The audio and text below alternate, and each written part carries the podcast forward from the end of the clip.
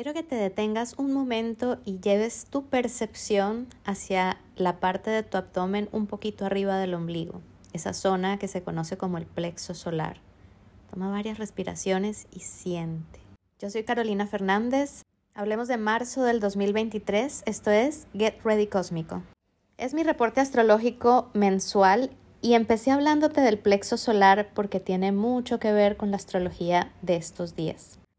Marzo es un mes en el que muchos aspectos del cielo apuntan hacia el planeta Marte, por muchas razones que vamos a mirar poco a poco más adelante. Pero Marte en nuestro cuerpo está relacionado con el plexo solar, con el chakra manipura, que es el chakra de la fuerza, de la voluntad, del poder personal. Entonces sería genial que como práctica para empezar el mes revises cómo está tu relación con este centro energético, es decir, con los asuntos que se mueven desde este centro energético. Porque la astrología tiene que ser vivencial, la astrología es información y esa información no sirve para nada si no se aplica. El plexo solar es este centro energético desde donde se irradia el prana o la energía vital a todo el cuerpo y tiene que ver con tu desarrollo de la autoestima, de la autoconfianza, de la motivación para generar acciones y terminar lo que comienzas. Tiene que ver con tu capacidad de sentirte valiente y de osar, es decir, atreverte a hacer aquello que quieres hacer aunque tengas miedo y aunque no sepas cómo lograrlo. Con esa idea clara en la mente, entonces sí te cuento que estamos hablando de un mes en el que se está formando un stellium, es decir, una reunión, una congregación de planetas en el signo de Aries. Aries es un signo de fuego y es un signo regido por Marte. Allí está nada más y nada menos que Júpiter, todavía está terminando su tránsito anual que empezó el año pasado y que culmina el 17 de mayo pero es ahora en marzo que va a tener uno de los encuentros más poderosos, bueno, dos en realidad. En primer lugar, abriendo el mes, Júpiter y Venus, que están ahorita súper visibles, es una delicia salir al atardecer desde donde estés en la Tierra, quizás más visible hacia el hemisferio norte, pero también se ve en el hemisferio sur. Si miras hacia el oeste, hacia el poniente, Después de que se apagan esos colores del atardecer, vas a ver esas dos estrellas enormes que no las puedes confundir con nadie porque son las más brillantes del cielo, que están cada noche más cerca y más cerca. En esta semana las vas a ver juntarse muchísimo y esos son Venus y Júpiter. Por supuesto, es expansivo, son los dos planetas benéficos del cielo. Es marzo empieza con amores, empieza con entusiasmo, con permisos para hacer las cosas, con bendiciones y están ahí a la vista. Entonces sal a hacer ceremonia viva con el cielo, a conectar con tus estrellas y a recibir ese mensaje que esos dos planetas benéficos tienen para ti. El otro encuentro va a suceder cerca de la mitad del mes y es un encuentro un poco más intenso, profundo y que sucede con menos frecuencia. Es el encuentro de Júpiter y Quirón. Esto sucede únicamente cada 15 o 19 años, dependiendo de la órbita de Quirón, y es realmente poderoso y sanador, muy profundo, porque Quirón trabaja con heridas transgeneracionales. Y Júpiter es la luz, es la guía, es el maestro que sana y que dice que sí, que afirma cualquier situación que esté por el bien de nuestra evolución. Entonces, esa zona Aries de tu mapa natal está recibiendo mucha fuerza durante este mes. En mis correos diarios les voy a ir explicando poco a poco cada uno de estos encuentros, porque no son solamente Venus, Júpiter y Quirón, tenemos también ahí el asteroide Vesta, el asteroide Juno, y todo esto nos está preparando para lo que viene a partir del mes de julio, cuando llegue el nodo norte a Aries y empiecen a producirse una serie de eclipses en esa zona de tu mapa natal. Entonces, esto, esto realmente se siente como la fuerza para iniciar una nueva etapa en tu vida. Aries es un signo de comienzos, un signo de progresos, de iniciativas, de valentía.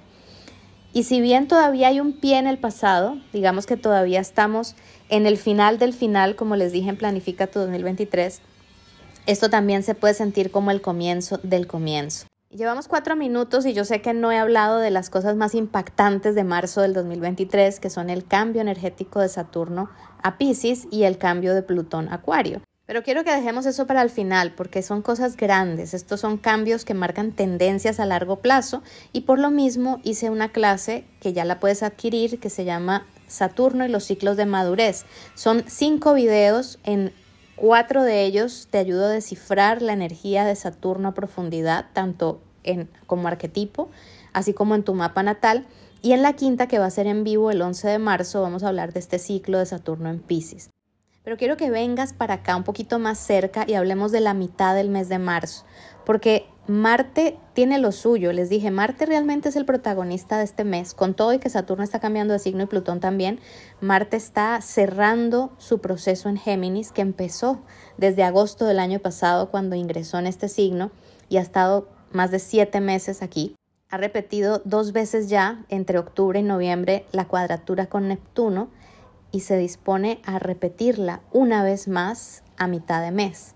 Esta vez Neptuno no va a estar solo, el Sol y Mercurio van a estar junto a Neptuno en el mismo grado cuando Marte haga la cuadratura. Entonces es algo muy potente, es delicado porque está cerrando un proceso de demasiada confusión en ciertas áreas de tu vida, dispersión, confusión, enredos, yo quiero que tú recuerdes meses atrás cuando esto iba a comenzar y yo te pedía que eligieras tres prioridades, tres cosas que sí o sí no, no podías perder de vista hasta marzo del 2023. Y bueno, aquí estamos, en marzo del 2023.